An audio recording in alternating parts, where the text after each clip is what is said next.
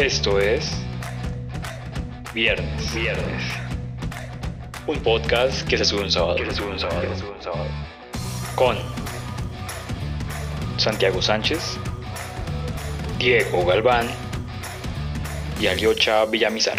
Adelante.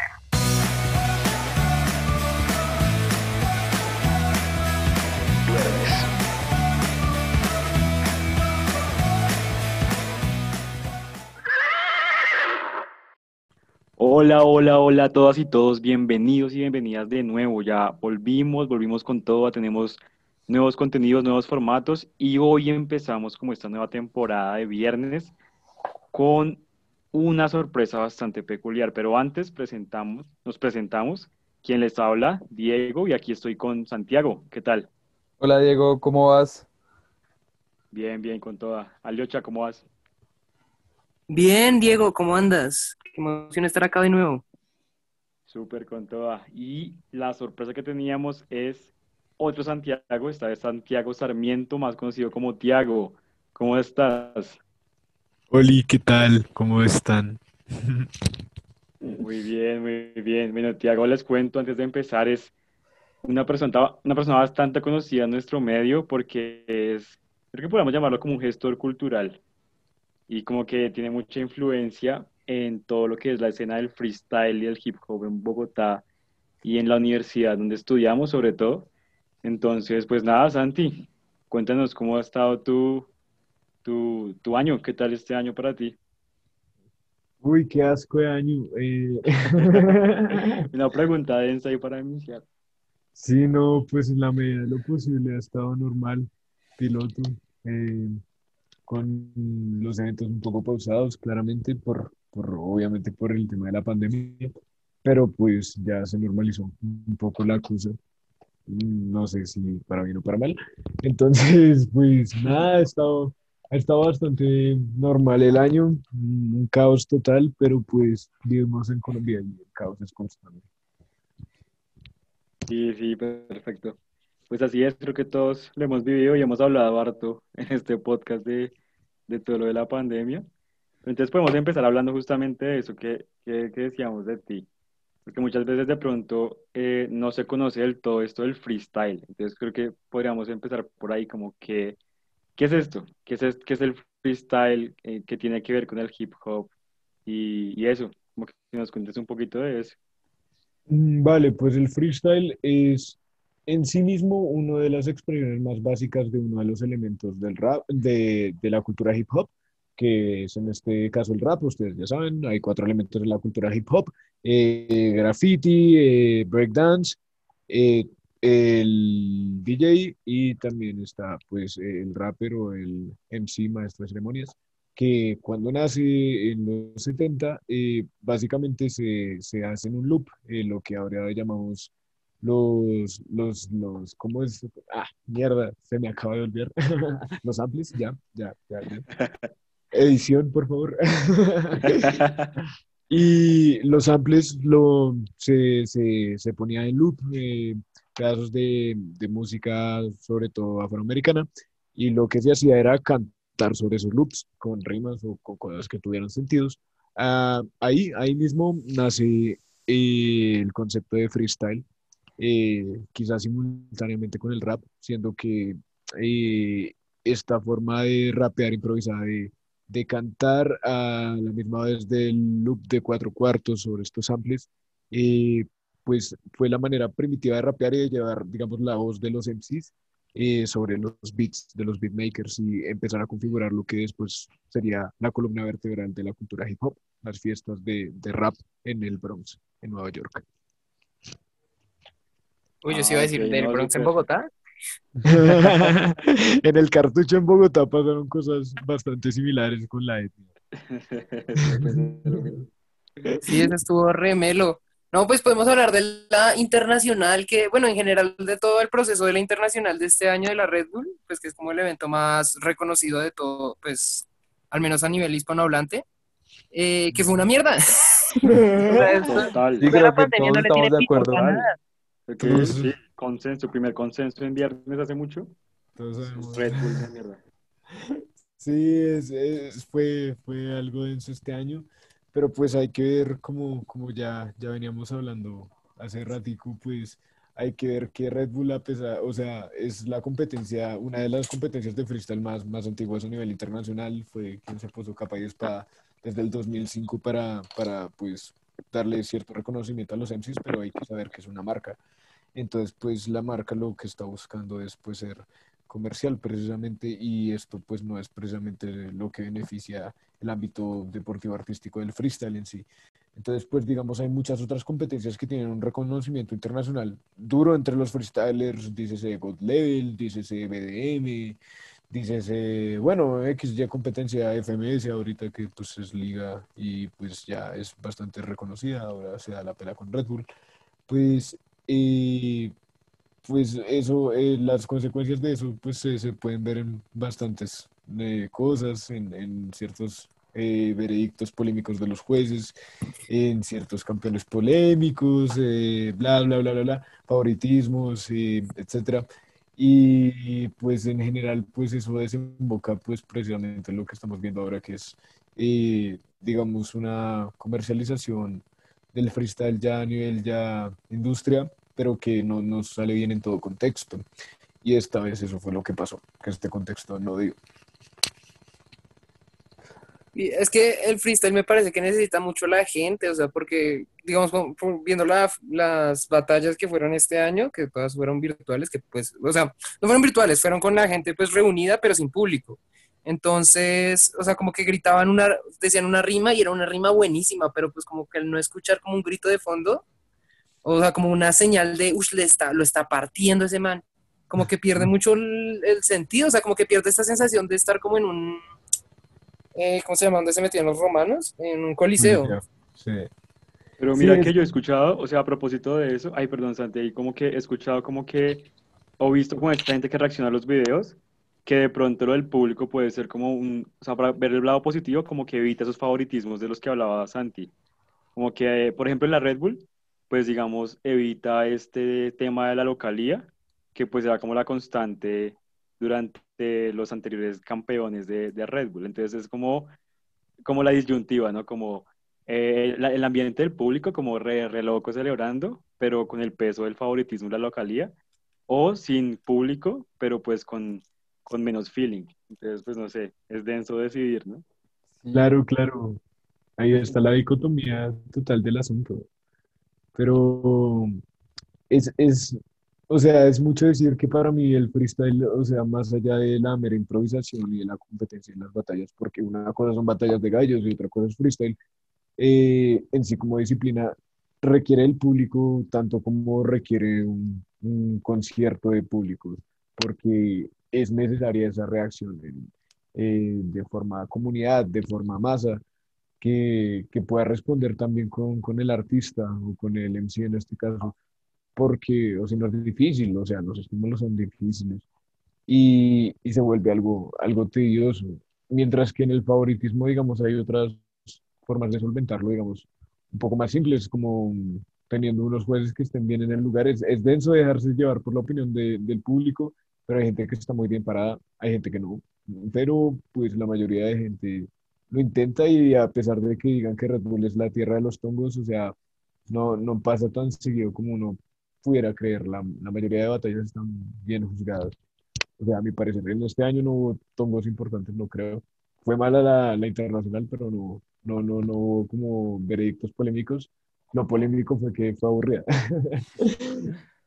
pero, pero el resto, pues, pues eso, eso se puede solventar por otros momentos. A mí me parece que en sí esto, o sea, fue, fue para, para el freestyle este año, sobre todo la ausencia de público. Sí.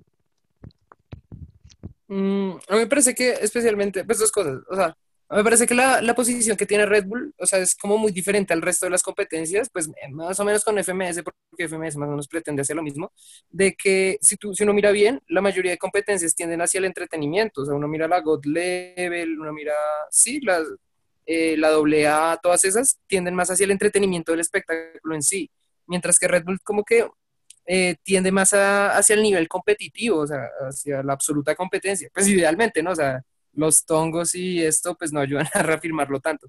Pero sí, y el otro punto que iba a decir era que en esto de la, de la virtualidad, o sea, sin público, eh, los pushline, que un poco es el mayor sentido del, del, freestyle competitivo, porque pues digamos es como lo que más se evalúa, pierde mucha preponderancia pues porque no hay público que lo grite, pero a la vez el flow gana como mucho nivel porque pues no está el público para interrumpir y, y o sea, se permite que los raperos fluyan mucho, que es diferente con que, por ejemplo, en un cyber, un cypher, que es cuando un freestyler no compite, sino que solo tira pues un minuto de freestyle como más tendiente hacia hacer música, pues es igual, no se necesita público, ahí se necesita solo el artista y el micrófono.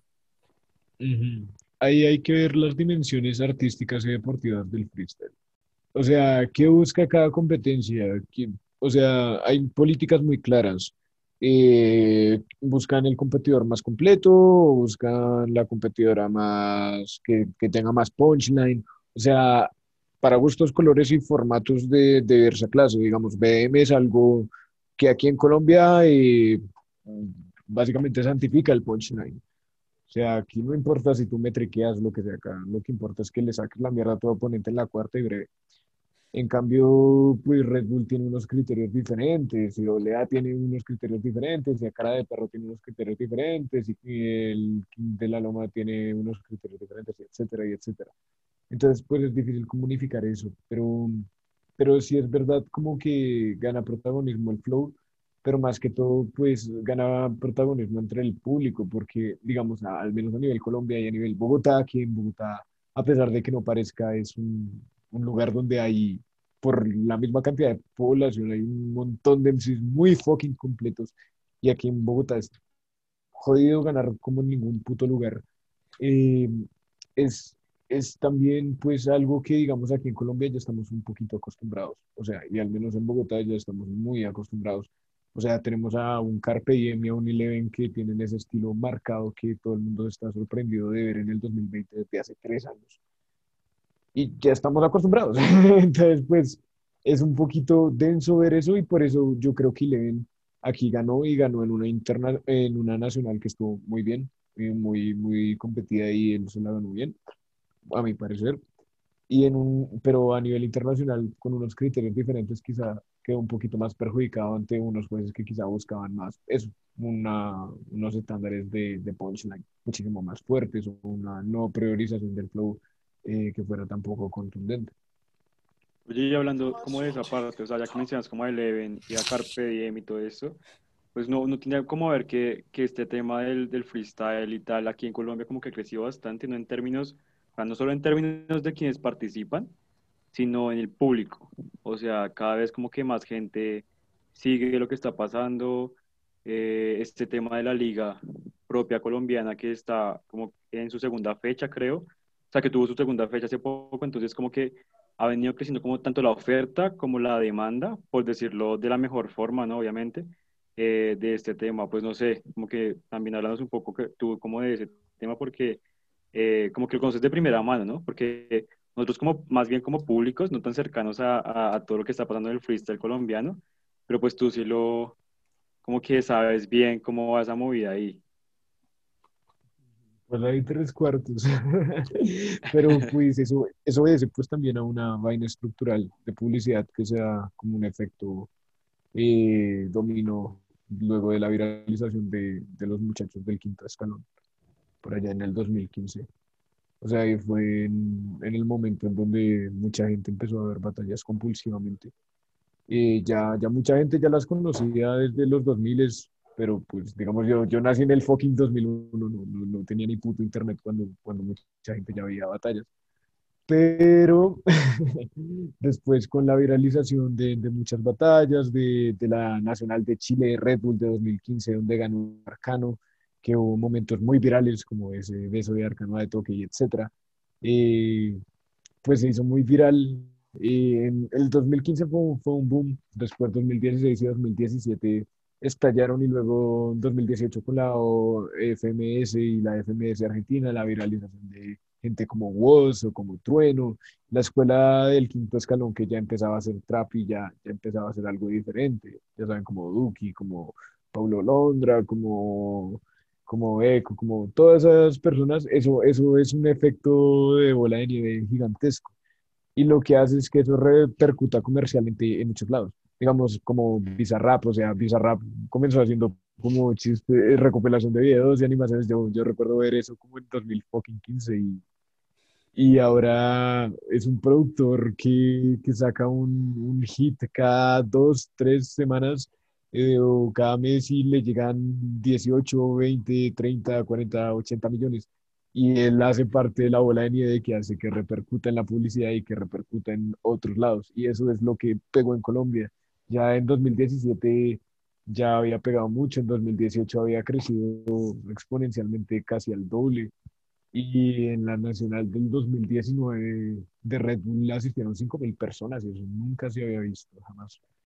Y, y ahorita estamos así, la, la, la cultura alrededor del freestyle ha crecido mucho, mucho y pues también tiene que ver mucho con la visibilidad que nos han dado exponentes internacionales, sobre todo los de este, eh, pues este, esta década que pasó, ¿no? Del 2010 al 2020, como Eleven, como Carpe, como, como obviamente Balleste, que Balleste fue el tipo de la visibilidad total, eh, como Viquila, como Bifresh, como todo, todo, toda esa escuela, pues se ha construido más o menos por 15 años y pues ahorita se ven un poco los frutos de, de toda esa gente que le ha estado metiendo mucho trabajo desde hace mucho tiempo.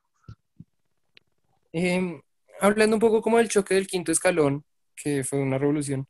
O sea, a mí me parece, pues, o sea, es mi percepción como público y pues como un público un poco ignorante porque pues tampoco veo tanto, o sea, veo muchas batallas, pero tantas batallas como para saberlo. Pero a mí me da la impresión de que antes de que llegara el quinto escalón había una preponderancia del pushland eh, imbatible, o sea, tú veías toda la Red Bull y no veías como tanto espectáculo como más bien eh, insultos fuertes. Por eso, pues, por ejemplo, de toque eh, llegó a coronarse, pues a mi parecer, ¿no? Un poco, pues a pesar de sus muletillas y todo esto, llegó a coronarse como campeón internacional. mientras, pero una vez que ocurrió lo del quinto escalón, empezó a salir mucho más, o sea, empezó a destacarse muchos más raperos por su flow, por su métrica, por un estilo mucho más diferente. ¿Tú estarías de acuerdo con, con esa percepción o, o, si antes sí había flow y métrica, solo que yo soy muy ignorante para saber? Pues no eres ignorante, pero obviamente pues es que hay un desconocimiento grande conforme a eso, pero pues sí es obvio que antes, digamos, el estilo de rapear era diferente, era bastante más tosco, menos acomodado el flow, era más preponderante, sí, el insulto, eso, eso levantaba gritos y los gritos ahí sí que se ganaban votos muy fácilmente, si era quien levantara más al público. Pero eso se ve mucho antes del 2010. También está pues bajo el contexto del rap, el rap gangsta colombiano, latinoamericano en general. O sea, se entendía mucho el contexto, la verdad. Después del parón de la Red Bull del 2010 y la vuelta en 2013, que fue cuando ganó de toque la internacional contra Johnny Beltrán en Argentina, eh, pues ahí yo creo que a De Toque lo que le ganó fue la puesta en escena. El malparido es un monstruo, o sea, es un real monstruo agresivo. Y uno sabe batallando que alguien que se le pare hacia uno es, es, imponente, es imponente. Y uno se caga. O sea, muchas veces eso es un factor decisivo en las batallas. Y a pesar de que parezca que las métricas sean cosa como nueva, como posterior al quinto, digamos, había mucha gente ya hace mucho, mucho tiempo que ya ya hacía métricas bien densas, así tipo compare flow, tipo, eh, digamos, piezas, piezas era un monstruo haciendo técnicas. Eh, Enciclopedia también tenía un flow bastante pesado por allá en 2008. Eh, y digamos, en la escuela chilena, sobre todo, que Chile es el país más rapero del mundo, y sin duda lo es eh, la preponderancia sobre eso, esa escuela métrica que se ven muchos artistas, como es el Chiste MC, como Movimiento Original, como UAZ, como, o sea, como todos esos grandes padres del hip hop latinoamericano. Eh, esa es una escuela que, que, vino de Chile y se le pegó mucho en Argentina, después en 2014 y 2015. Pegó duro y mucha gente empezó a metriquear bastante, sobre todo en el quinto. Este estilo gustó y gustó, gustó tanto que eso fue lo que, lo que viralizó. Pero, pero digamos, no, no es como que sea muy nuevo, sino que eso, digamos, puso de moda ese estilo de rapeo y ahora hay mucha gente que tiene como punto fuerte eso, ¿no? Eh, exponentes como Ricto, ahorita Nacho, que tiene un estilo más metriquero en la Liga Argentina, o, o gente como Carpe, o sea, simplemente la métrica se volvió un factor, digamos, un poco más importante. Después, después de la FMS en Argentina, el flow tomó un cierto protagonismo, pero es cierto que el punchline sigue siendo el rey de, de los factores a evaluar para muchas personas. Pues yo siento, pues, o sea, creo que de acá yo soy como el, el más novato como en este tema. Poco realmente yo conocí las batallas y todo este tema del freestyle por Aliocha. Y pues sí, siento que... Sí, pues gracias como a Aliocha, Damián, un par de compañeros. Pero pues me surgía como un poco la duda acerca de cómo, cómo es esta carrera de, de freestyler, ¿no? Porque pues tal como Santi mencionaba, como hasta hace unos años realmente era muy un tema bastante underground, por decirlo así, bastante ignorado por la sociedad en general. Pero pues de unos años para acá era imposible navegar en internet sin encontrarse cosas acerca de Duki, acerca de... Sobre todo de Duki, de Keat, como estos, la gente, la gente del quinto que estaba saliendo. Actualmente Trueno, que básicamente es como, como ese, esa cúspide de, de freestyler, influencer, porque es súper lindo. Pero siento que es muy diferente como ese antes y actual de cómo, de cómo sería la carrera de un freestyler, ¿no? O sea, no sé tú qué piensas ahí, Santi. Mm, Antes, o sea, yo ya vi una entrevista en donde hacían como esta pregunta. Pero era Uy. tipo, antes, antes la gente, o sea, muy déjà vu. Antes los, los raperos que, que se paraban en, en Red Bull eran raperos, sí. O sea, de verdad eran raperos y estaban, pues los raperos, pues generalmente vienen de un origen social más bien, pues eh, humilde económicamente, o sea, pues están buscando las lucas y participaban en Red Bull para buscarse las lucas para financiarse el trabajo. Antes era eso, eh, grabar un disco, salir, salir de eso, eso, eso pues era una oportunidad grande. Y eso fue más o menos hasta el parón. Eh, pero antes del parón eh, pasaron varias cosas y ya no salieron como, o sea, sobre todo en España. Eh, salieron personas que ya no eran raperos, sino que eran de buenas a primeras freestylers, eh, que se dedicaban al freestyle y no al rap. Y gente como Scone y Arcano de primeras, que Arcano con 15 años se ganó la nacional del, de 2009, eh, siendo pues eso, un freestyler, pero pues enfocándose en el freestyle, pues se, se empezó a, cambiar, digamos, esa perspectiva. Ahora es difícil eh, ver a alguien que comience como rapero y termina como freestyler. Ahora es generalmente al revés, es un freestyler que luego saca un tema y se queda en el rap. ¿Sí ¿Me entendéis? Eh, pero pues digamos, o sea, por ejemplo en la comedia, eh, cuando uno empieza va a los open mics, que es donde uno va a probar material y dejan parar literalmente al que sea y que se anote en la lista. Entonces, pues claro, de ahí va parando, uno va comiendo mucha mierda y digamos que en un punto uno se vuelve bueno y lo invitan a abrir los eventos de los grandes. Luego uno avanza y tiene su propio evento y ya de ahí en adelante uno empieza a programar sus propios eventos. ¿Cómo es más o menos como la equivalencia en el camino de freestyler? O sea, uno como donde empieza, donde nadie lo conoce, donde se van parando las personas que pues ya se van ubicando y así. Pues digamos, al menos aquí en Bogotá o en cualquier parte del país que yo haya conocido, eh, la integración a la comunidad del freestyle es, digamos, muy orgánica, ¿sí? O sea, tú llegas a una plaza X, ves un flyer por ahí. Aquí en Bogotá hay al menos dos plazas al día actualmente. Y hay días en que hay tres, cuatro. Tú llegas a una plaza, te inscribes. Generalmente las personas están freestyleando por ahí, son muy abiertas. eh, y empiezas a conversar con ellas y ya. Eh, batallas, si lo haces bien, pues eh, te felicitan, si lo haces mal, te apoyan.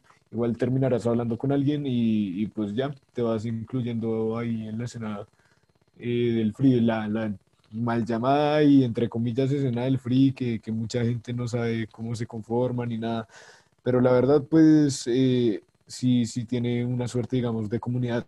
Nos, nos conocemos entre nosotros.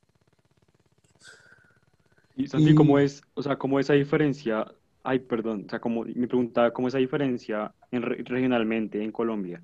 Sea, tú, tú me cuentas como que, claro, en Bogotá hay dos o tres plazas de free, eh, ¿cómo es en otras ciudades? Ya que, digamos, cómo ha funcionado, cómo ha crecido, en qué ciudades ha crecido más y todo esto aquí en el país. No, pues la verdad en, ca- en casi cualquier ciudad, digamos, capital departamental hay, hay plazas de frío, o sea, yo he visto plazas hasta en Ciudad y Putumayo. Eh, en Medellín es indiscutiblemente una de las cunas del freestyle aquí, Barranquilla es, es brutal también lo que se ve por allá, en Santander, en Bucaramanga, en Piedecuesta, Boyacá ahorita Tunja, que se está sacando la cresta, en el eje cafetero.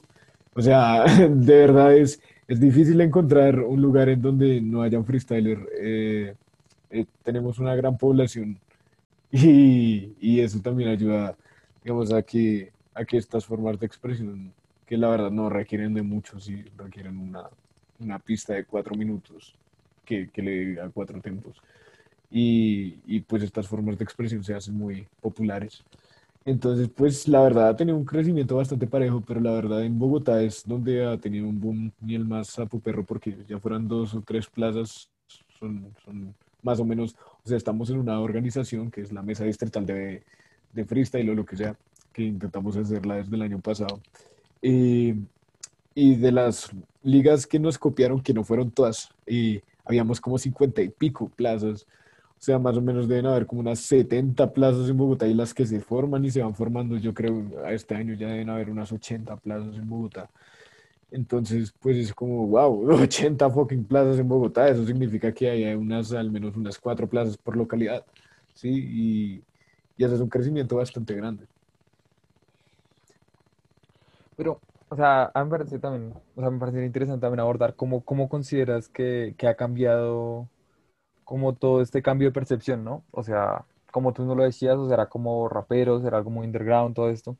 Y actualmente ya vemos es gente como, no sé cómo decirlo, riquillos de alguna forma, o sea, Gomelos. gomelos, sí, gracias, como súper metidos en este tema, ¿no? O sea, Sí, amigos de sí. nosotros, como que ya conocen del tema, como todo esto que se meten.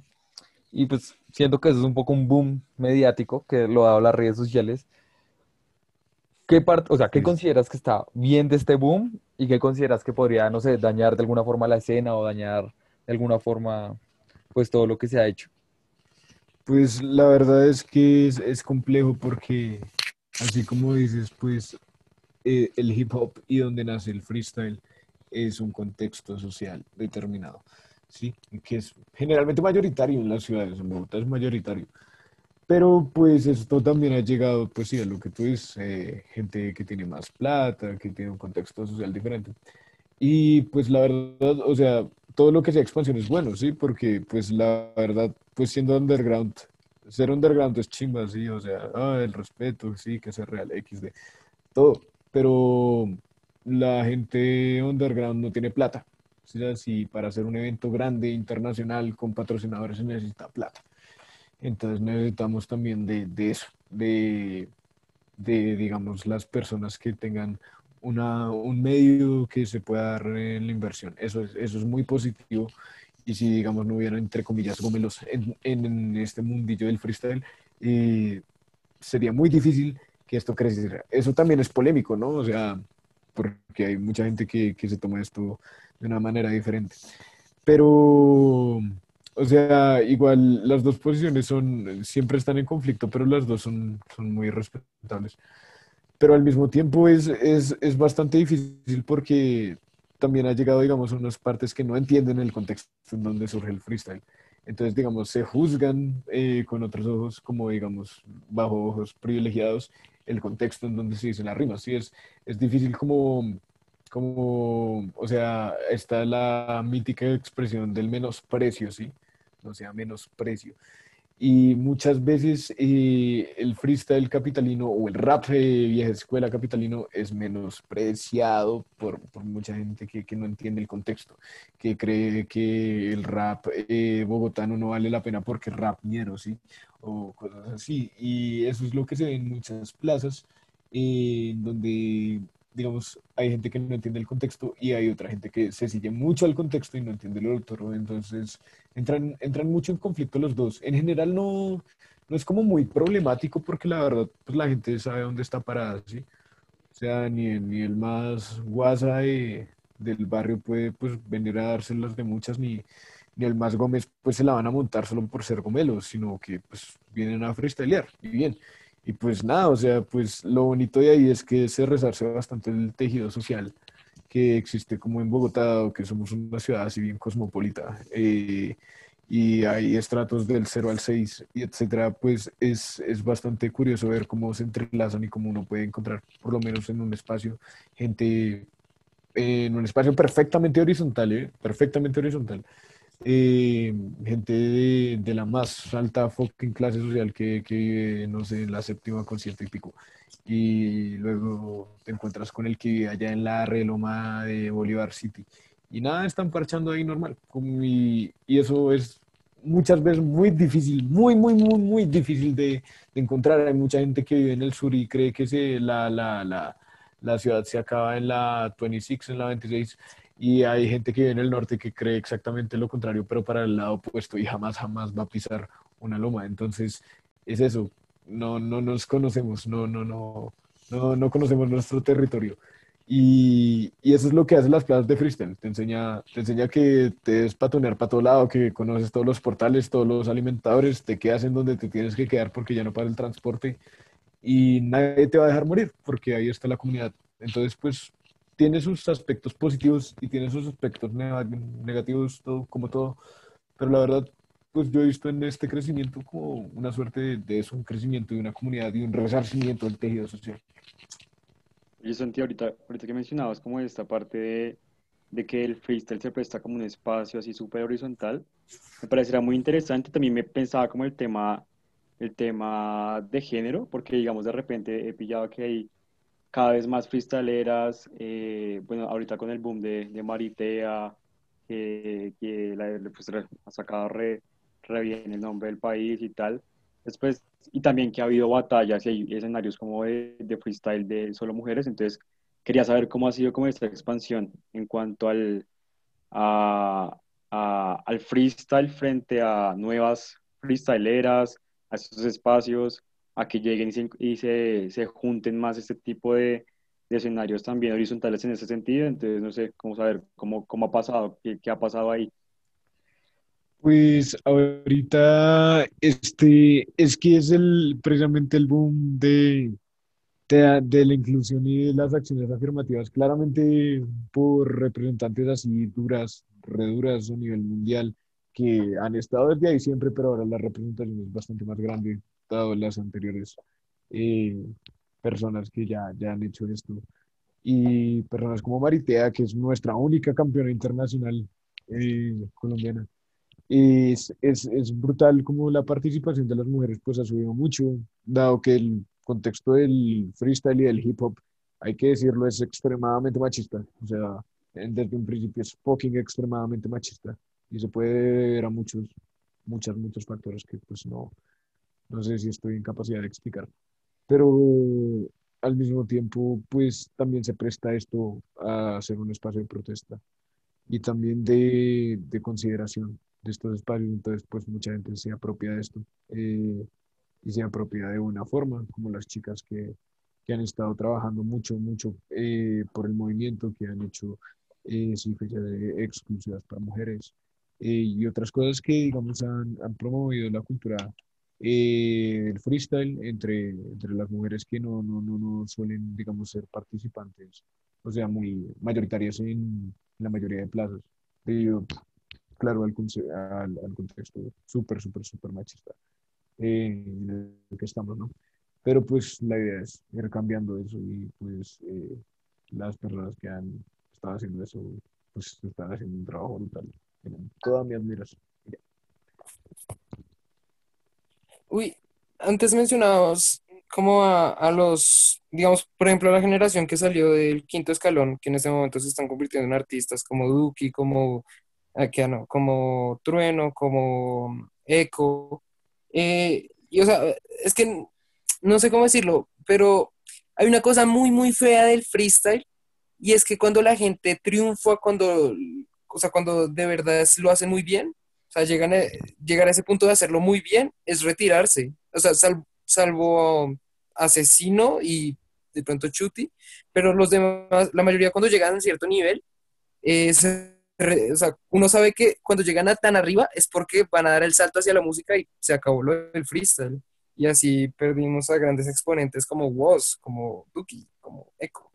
O sea, ¿qué opinas de eso? ¿Cómo- ¿Qué opinas de que el freestyle sea como el paso A y no, o sea, como que no, no haya un, una cima del freestyle como la que se, se tiende? No sé cómo explicarlo. Yo creo que eso ya es un contexto, digamos, muy específico, sobre todo de Argentina, de, desde el 2015, y sobre todo el contexto que se da en las batallas de Argentina, que ya son mucho, muy virales, ¿sí? Mucha gente lo utilizó de trampolín, digamos, propiamente Duki lo dijo, o sea, como tal, yo me gano el quinto y suelto el tema, y así lo hizo y así volvió viral, Easy peasy lemon squeezy. O sea, es una mentalidad que ya está generalizada ahí, pero la verdad yo veo que este salto que se da, o sea, es, es lo que te digo, o sea, generalmente el freestyle lleva el rap o el rap lleva el freestyle. Eh, son cosas que, que van mucho de la mano, o sea, pensar que Biggie al, al final, pues, de su carrera se, solo se freestyleaba los temas y ya, porque no quería que se robaran las canciones, o sea, son, son ciertas cosas que se conectan y que llevan de una u otra cosa, ¿sí? Generalmente los freestylers eh, de antaño ya, ya tenían temas antes de, de ser freestylers. Ahorita la mayoría de freestylers tienen temas, eh, a pesar de que no se hayan retirado. Eh, y, y ya, ya esto es como un salto comercial, pero, pero pues sí, o sea, es una generalidad que se da mucho en Argentina, pero por lo general lo que pasa es que se utilizan como trampolín mutuamente porque pues se, se, se gana mutuamente. Pero, pero pues es lo, lo más común es que, es que el freestyler saque, ahorita, ahorita mismo es que el freestyler saque un tema y, y ya siga su carrera de freestyler. La cosa es que eh, ser freestyler es agotador eh, o, o tener cierto reconocimiento de que eso ya eh, clase es agotador eh, porque eh, uno recibe eh, mucho hate. Y entre más conocido seas, más hate recibes. Entonces mucha gente no, no está preparado para, para recibir el golpe psicológico que significa estar expuesto. Y, y, eso es a lo que uno se acostumbra en un principio en el free, porque uno cree que en una plaza que lo vean fucking 200 personas, eh, ya uno controla los nervios, pero pues a estos gentes, pues muchas veces ya no fueron 300 personas, sino 300 mil o, o un millón, o etcétera. Entonces, pues les caen muchas emociones que, que desembocan en muchas cosas y en un cambio de vida muy, muy, muy diferente. En Colombia no se siente tanto eso, acá la gente se hace viral y, y paila, no tiene lucas. En cambio en Argentina, pues ya el boom es, es supremamente grande, entonces esa gente se vuelve básicamente una rockstar. Y además, pues el mundillo este del trap en muchos lugares está relacionado con las drogas, si no es en todos. Entonces, pues es fácil que estas personas también se llenen de dinero eh, por tener contactos con, con, estos mundillos. No, no por estar relacionados directamente, pero pues si tienes amigos con plata es fácil que tú tengas plata. A mí me parece que complementaría un poco a ese tema, o sea, entiendo todo lo que dices, Santi, como de que pues, o sea, no es una generalidad realmente en todo el mundo, pero me parece que, o sea, más allá de solo como de buscar una cúspide más arriba del freestyle, y es, yo siento que es como esta forma de buscar fama, o sea, no sabría cómo, cómo expresarlo bien, porque sí, está Duki, Woz, Trueno, que dijeron como no, suelto las competencias, voy a hacer música y no sé, triunfo de pronto mejor así. Pero yo siento que es como más esta, esta idea de, de, de sentirse famoso y de querer ser más famoso, porque pues tenemos otros personajes que realmente no, no salieron mucho así, pero es como Papo y de toque, no sé, haciendo directos en Twitch, como no sabría cómo, cómo expresarlo, como con esta idea de volverse famosos y que si no me equivoco también hay un par de españoles que hicieron lo mismo, como el hecho este de, bueno, ya soy alguien, ya la gente me busca, entonces me vuelvo un youtuber, me vuelvo un instagramer, un influencer. Siento que no, no es como tan directamente relacionado con el mundo del freestyle, sino es más como ese deseo personal de, de ser famoso. Yo creo que es como el deseo personal de ganarse la vida, así como de buenas a primeras. Eh, porque, pues, la verdad, la gente como que busca salidas. Lo que te digo es, la mayoría de los freestylers de antaño, pues, son de origen muy económicamente humilde. Entonces, pues, imagínate el gangazo que es que te reconozcan, que puedas hacer eh, plata con redes sociales y con póker. O sea, eso nunca, jamás, nada te lo va a dar. O sea, en serio, ese es el baloto de la vida. Entonces, pues, mucha gente lo aprovecha. Y, y, pues es entendible. Lo, lo, utilizan muy de diversas formas, pero pues mucha gente hace eso, ¿no? Desde los Instagramers, TikTokers, bla, bla, bla, bla, bla. Sí, mucha gente busca fama, sí, pero yo creo que no lo hacen como pues por la fama per se, como busco fama, sino que realmente ven en la fama una manera de, de ganarse la vida sin tener que joderle la vida a nadie. Y es que ese es el, el sueño, ¿no? O sea, vivir de, de hacer, es, de hacer como lo que uno le apasiona. O sea, y, y es como muy extraño a la como que no, no, a veces no te pasa eso, como la idea de que te, de que te puedan pagar solo por rimar palabras. A mí me pasa mucho con la comedia, o sea, como me pagan por hablar mierda frente a otras personas y ya, y yo podría hacer eso gratis. Y, pero es rarísimo. Sí, se vuelve, se vuelve diferente. Pues a mí, o sea, ya, ya dejo esto, o dejo eso, a veces participando. Pues ya uno se saca una plata, sí. Y ya uno se siente como, bueno, dem, uno puede invertirle a esto y sacar algo, sí. O, o, o en Transmilenio, o sea, realmente uno se da cuenta de que uno puede lucrar lo que sea, vender lo que sea. Pero, o sea, es, depende mucho de cómo se lo tome cada persona. Hay gente para la que el free es sagrado, sagrado, sagradísimo, como catalizador meditativo de, de la conciencia, que no venderían un free. Hay gente que hace freestyle como los dioses, pero que no batalla. Y hay gente que batalla como, como si fueran boxeadores, pero no hacen buen free, pero son buenos batalleros y se lo toman como disciplina. Literalmente como si fueran boxeadores. Y, hay gente que lo hace solo por dinero, solo porque necesitan sobrevivir. Entonces, pues es muy, muy, muy, muy, muy, muy diverso como las aptitudes. A mí sí me pasa como que, que me emociono cada vez que me puedo sacar unas lucas con esto, que a veces es seguido y a veces no tanto, pero, pero pues sí, sí, es, es como esto de la mercantilización del hobby, de las cosas que uno ama, es también peligroso porque al final eso no debe ser como lo principal, ¿no? O sea, quien se enfoca en la plata, eh, pues está bien, o sea, es respetable, pero pues nunca va a alcanzar, digamos, los niveles de reconocimiento o de, o de simplemente de respeto que, que alcanza alguien que realmente se le nota que lo hace por pasión. Es, es, está al nivel de un futbolista, sí, hay muchos futbolistas que, que dicen como, no, pues a mí no me gustaba jugar, solo, solo yo metía goles por Lucas, como Batistuta, y Batistuta pues remáquel, pero, pero pues no es lo mismo un Batistuta que un Maradona, asqueroso Maradona, pero pues un Maradona, pues que se la vive hasta la última, sí. Y la pasión es respetada a pesar de que a la gente no le parezca respetable la pasión o le parezca estúpida. Yo creo que en la pasión se encuentra mucho de la justificación de la historia, desde las guerras hasta, hasta los grandes actos de bondad.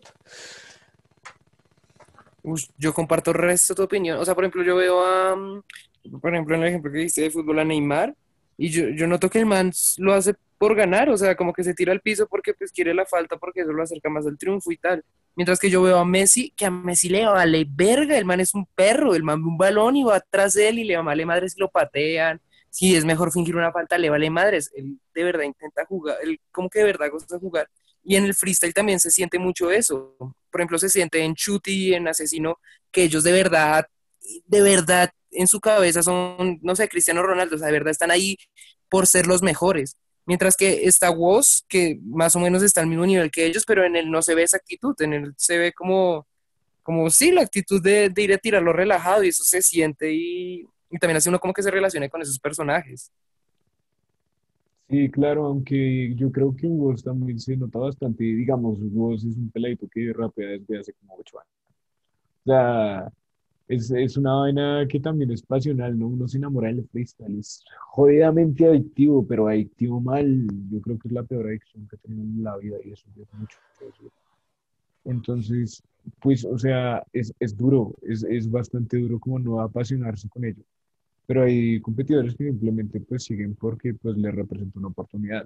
Digamos, los raperos de antaño que competían por oportunidad no les gustaba en realidad como mucho batallar y hay mucha gente que tiene muchos pedos filosóficos con la batalla, hasta yo. O sea, no, me parece como a veces me, me, me da como asco, como utilizar un medio artístico para expresar violencia, por más hippie que, que suene o lo que sea.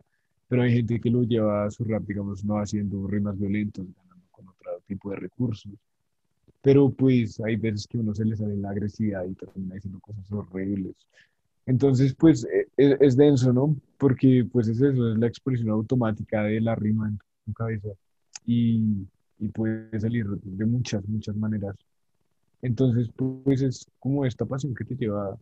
Pues hay mucha gente que lo hace por Lucas, pero todo el mundo que inició tiene una pasión basic que lo llevó a ser tan bueno como eso. Sí, hay mucha gente que continúa pues batallando solo porque le da a Lucas, o sea, tipo Mister Ego.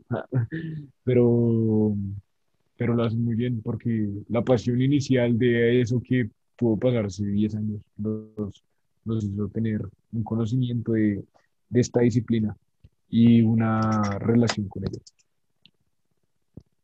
Ahí me surge una duda con lo que decías sobre esto de, de la agresividad que sale con estas batallas.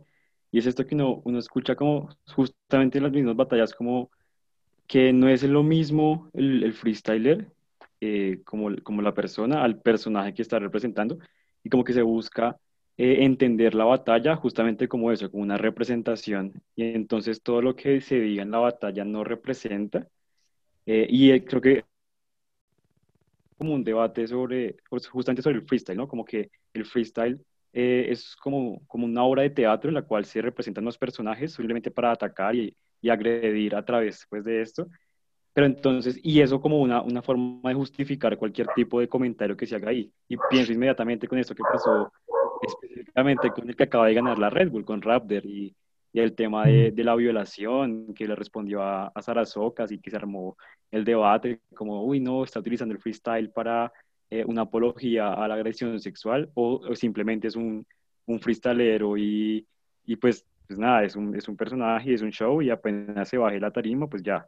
Entonces es denso porque uno sabe, o sea, uno como público, digamos, bueno, desde mi perspectiva como público, no, no, sé qué pensar, digo como, bueno, no sé hasta qué punto de verdad sea solo un personaje, o qué responsabilidad tiene el freestyler en lo que dice, o si es solo el momento, o sea, es un debate denso, y pues uno tiene que como que, bueno, también quisiera como escucharlos, ¿no? A Santi, que es el como el que, el que conoce pues más porque has freestyleado, pero también a, a, al otro Santi y a Eliocha como público, como que piensan de, de todo esto, parce. Mm, ¿Quién quiere hablar primero? Yo voy a hacer como un comentario, algo rápido. A ver. Porque sí, sí entiendo como todo este punto y siento que, o sea, es como un debate, no sé si alguna vez lo mencionamos acá, y es como todo este de, la, de separar el arte del artista. Pues como lo mencionaba Santi hace poco, ¿no? O sea, o sea uno no, no duda de que Maradona amaba el fútbol y uno no duda de lo que representaba Maradona para el fútbol pero es imposible no cuestionarse como ese fanatismo ciego que hay hacia Maradona cuando uno ve las pruebas, eh, bueno, las pruebas y todos los casos que se han dado en contra de, de, él como persona, de sus abusos, de su machismo, incluso pedofilia. Pero siento que en el, en el, en el hip hop es igual, o sea, creo que para todos es duro, para todos lo forman de formas diferentes y siento que en algún punto, de alguna forma, uno siempre lo esconde como con ciertas personas, es como, ah, no, pero yo escucho a Diomedes Díaz, pero, pero yo no apoyo que él haya sido un feminicida, ¿no?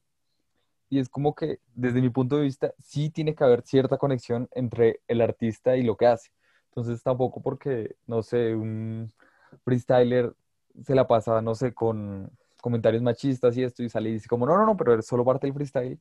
No, no me parece que sea separable per se.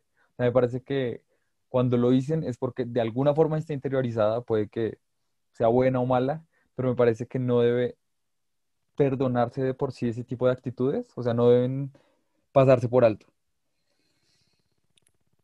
Uf, yo sí pongo el contrapeso ahí porque, o sea, es que, ¿cómo decirlo? O sea, es que yo no, de, o sea, cuando ellos, esos manes dicen, no, es solo un personaje, yo de verdad les creo, o sea, porque, pues, hablando con otros freestylers me dicen que, que, les pasa algo parecido a lo que a mí me pasa con la comedia, que es que el cerebro como que se adapta a una cierta forma de pensar y entonces como que cuando ves un contexto y ves un, una apertura, tu cerebro dice, va, aquí va el remate y es este, y lo vas a decir y se van a reír, y tú lo dices y se ríen. Entonces, y pues con los freestylers pasa lo mismo, algo parecido, o sea, como que están batallando y el man les pone una y en el cerebro de una vez en automático haya las cuatro palabras que riman y las junta para hacer un, un pushline hermoso. Entonces, o sea, como que un poco como artista uno tiene que, el problema es que pues uno piensa más rápido, pues cómo decirlo, subconscientemente uno piensa más rápido de que conscientemente, entonces a veces uno vota eso sabe, con el instinto de, uy, esto va a hacer reír, o en el freestyle, uy, esto va a doler, eh, pero pues obviamente uno no mide esas consecuencias, sino solo es como el, el llamado al, al pushline. Ay, qué chévere que en comedia y en freestyle se llamen igual. Es, es el llamado al pushline que hace el cuerpo y y que uno lo, como que lo tiene que, o sea, uno tiene que apostar, o sea, uno tiene que tirar la, los dados y, intentar que, que, esta, esta referencia a una violación brutal eh, se acomode también a la fórmula que aún la gente puede ignorar el hecho de que esa cosa le produce asco y reírse, o ignorar el hecho de que le produzca asco y aún así eh, festejar esa, esa rima porque, porque justo en ese contexto, justo en ese momento, fue perfecta. Entonces, como que yo sí me paro ahí de, de debe verse como, como una expresión artística. O sea, si uno se burla ocho horas de una violación, la violación no va a ser ni mejor ni peor. nada cambia en el mundo por, por reírse de eso. Uy, emoción, emoción, Entonces, dentro del contexto del arte, debería haber libertad. Por favor, tu emoción. O sea, la mía, o sea, dentro de todo, o sea, no quiero alargarme mucho, pero también es como diferenciar los contextos, porque me parece que no es lo mismo decir como, uy, estoy haciendo humor negro, que no sé, de alguna forma estoy haciendo apología de la violación, pero pues con fines en su mayoría satíricos o esto, algo que yo uso para insultar a otra persona, porque es como, me parece que son cosas totalmente diferentes y culturales, ¿no? Porque es, o sea, el humor negro y toda esta sátira no está mal en muchos contextos, o sea, eso ya es un poco más de percepción, pero no es lo mismo perpetuar como esta cultura de insultos machistas, insultos homofóbicos, como parte de, una batalla porque siento que son contextos diferentes. Entonces, te dejo la palabra, Diego. Eh, bueno, yo llevo por una misma línea que la de Santi, es que sí, claro, hay unos contextos y, y, en sí también es cierto que hay un componente artístico denso, pero me hacía ruido lo que hablamos al principio y durante todo el, todo el capítulo, y es cómo se ha expandido el freestyle. Entonces, claro, mientras más se ha expandido, más más público lo recibe, más público lo, sí, lo consume, porque al fin y al cabo hace parte de shows y de influencers, también lo mencionaba Santi.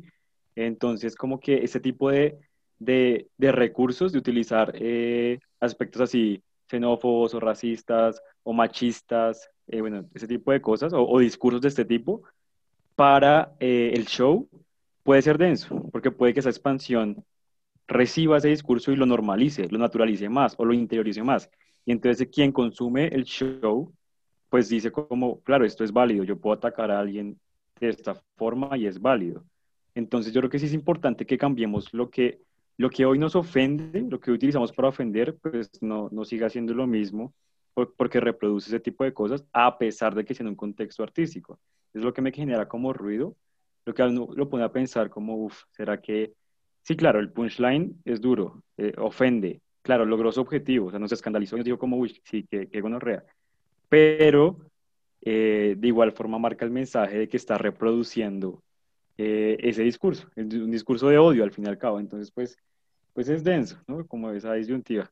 Y ya, ya, ahora sí, ahora sí creo que es anti. Dale, no sé qué pienses tú.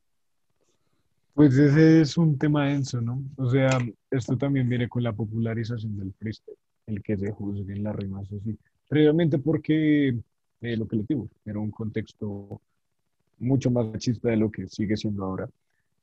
Pero el punto ahí es que, no sé, esto me recuerda como el documental de Bowling for Columbine de, de Michael Moore, cuando eh, entrevistan a Marilyn Manson y le dicen como sus letras en apología a la violencia. ¿Usted cree que, que, los jóvenes escuchen sus letras está causando que se vuelvan locos y hagan tiroteos en más las escuelas de Estados Unidos? Y el piro pues ahí responde, pues, socio, o sea, esto es un contexto diferenciado, ¿sí? O sea, la gente sabe que la música es música y que las batallas son batallas y los freestylers y las freestylers saben muy bien que las cosas que se dicen sobre el escenario son netamente la batalla. O sea, o sea, pueden responder a un montón de factores, pero es difícil como que por cosas que se digan en una batalla, las personas se lo tomen a mal, porque es como dos personas boxeando. Sí, o sea, este argumento se ha dado 20 años, pero realmente es así, es, es difícil, ¿sí? Y así como he visto a freestylers hacer punchlines súper machistas, he visto a freestylers mujeres haciendo punchlines súper xenófobos contra venezolanos y pues eso es, pasable porque pues no es tan polémico, etcétera, etcétera. Eh, porque la xenofobia está más eh, normalizada que el machismo a estas alturas, ¿no? Entonces, pues e, es, difícil como poner contrapesos ahí, pero hay que ver que siempre el arte y la cultura va a ser un reflejo de la sociedad en el que nace. Entonces, pues si uno busca eh, disminuir la cantidad de punchlines machistas, xenófobos, hay que ver que la cultura no sea más machista y xenófoba. Entonces, pues ahí hay un juego de poderes en donde es difícil entrar. Y digamos, precisamente con casos como Raptor, en un contexto que es el mexicano, que puede ser el peor lugar en Latinoamérica para vivir para una mujer, siendo que es un país extremadamente machista, con unas tasas de machismo, pero impensables. Eh, este, este contexto, pues, para un Raptor que es, es, hijo de, de, su historia, ¿sí? Y obviamente no hay que dejarlo pasar por alto, ¿sí? Yo estoy muy de acuerdo de que se le haga como su, su juicio, como de tal, que este punchline estuvo re mierda, que tal, que apología a la violación, bla, bla, bla, así.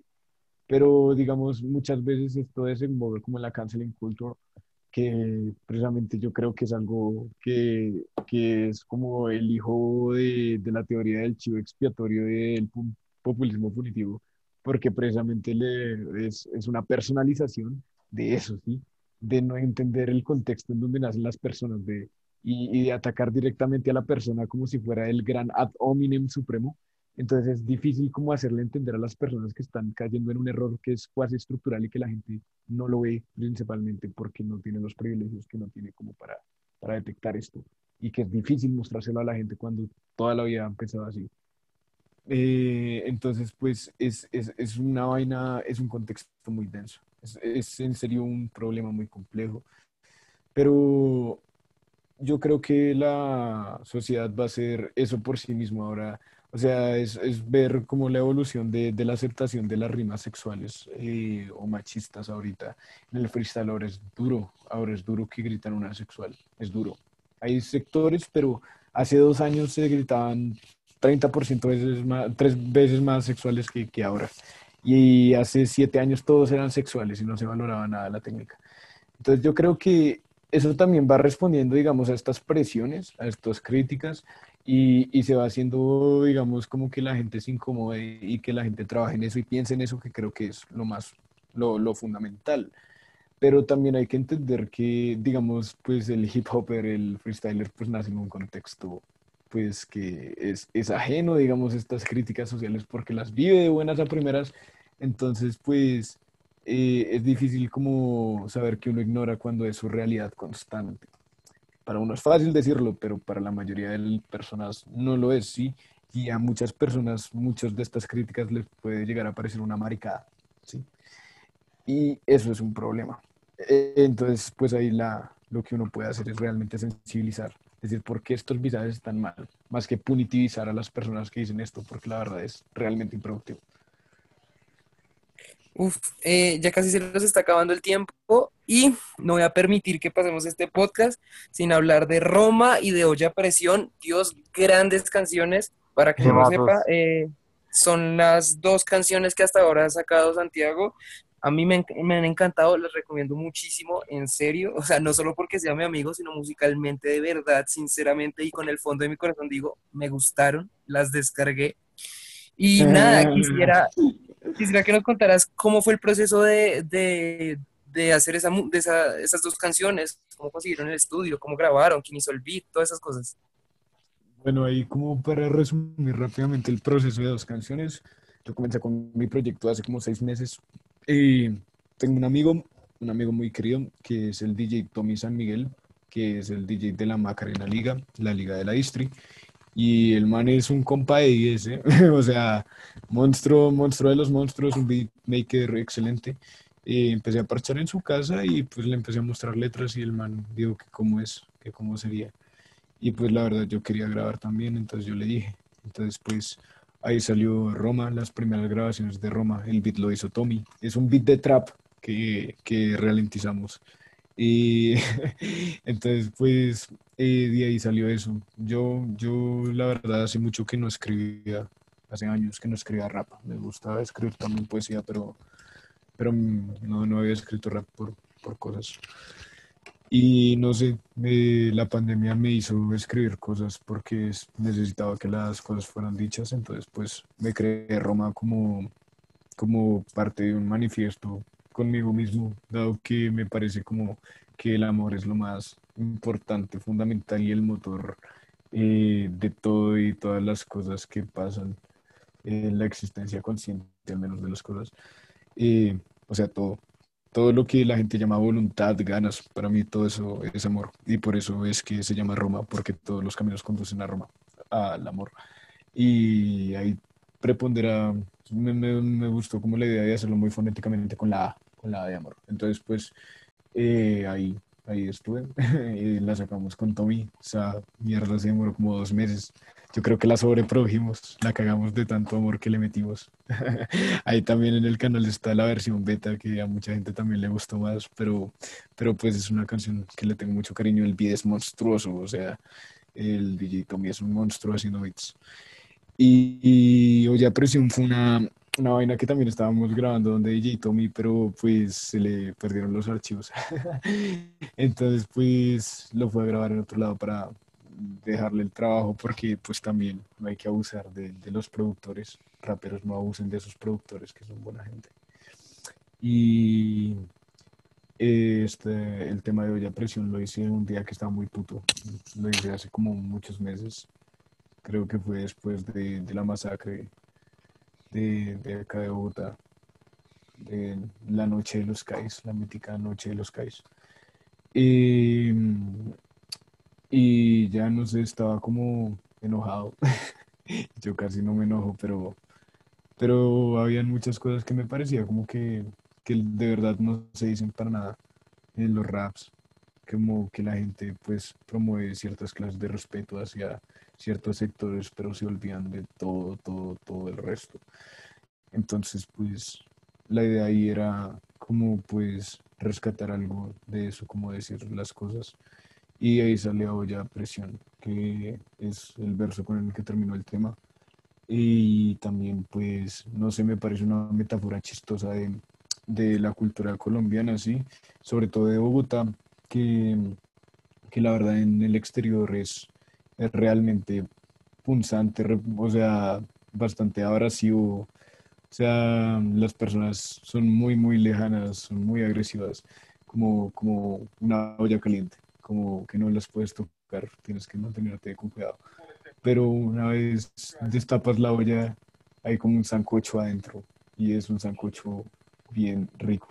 Y eso es lo que encierra el colombiano, todas las cosas buenas que podemos tener si superamos lo que es la capa de la olla a presión.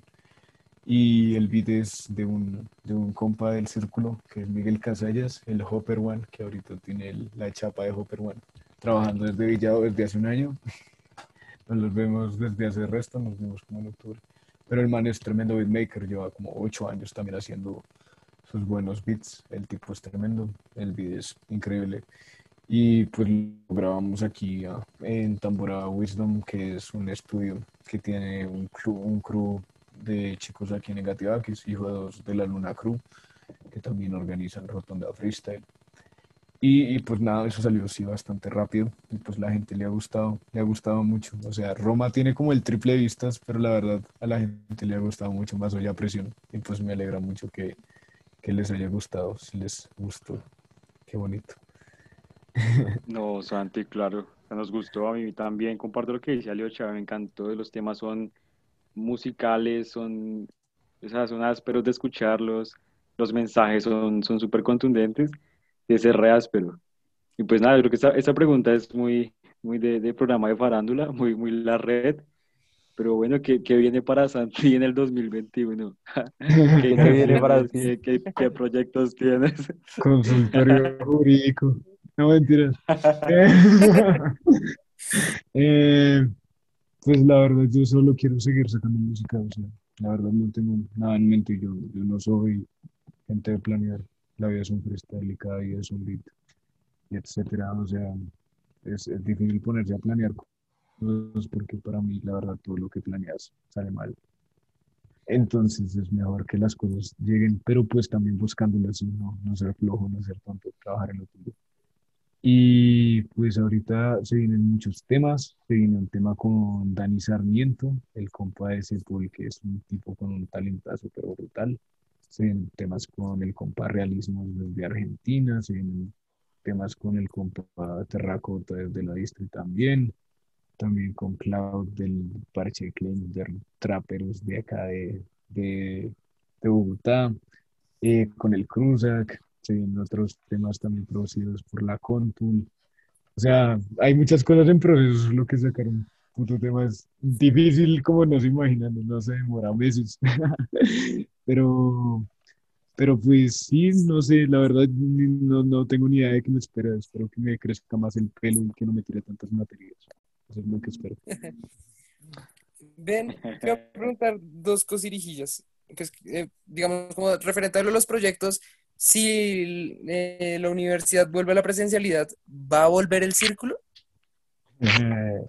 Uy, esa es una pregunta difícil. Pues la verdad, yo creo que el círculo como ustedes lo conocen, como lo conocimos ahí, es difícil que vuelva, dado que tuvimos problemas por ahí. Eh, con bienestar, que yo le llamo malestar. Un saludo para la gente de allá, los odio. Eh, y la verdad, pues tuvimos pues algunas como problemillas, dado el consumo que se ve constantemente en el front y dado que nos relegaron ese espacio.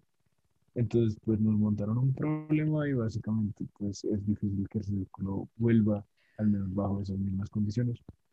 Pero pues se puede intentar de otras maneras como eventos, digamos, más especiales. Eso sí, la plaza se mantiene eh, y la próxima fecha eh, será en colaboración con La Cabaña en el Parque Nacional. La tenemos para el 11 de diciembre, pero Arcancito estaba presentando un examen por allá en la U de Antioquia, entonces pues, las mejores y corrimos la fecha.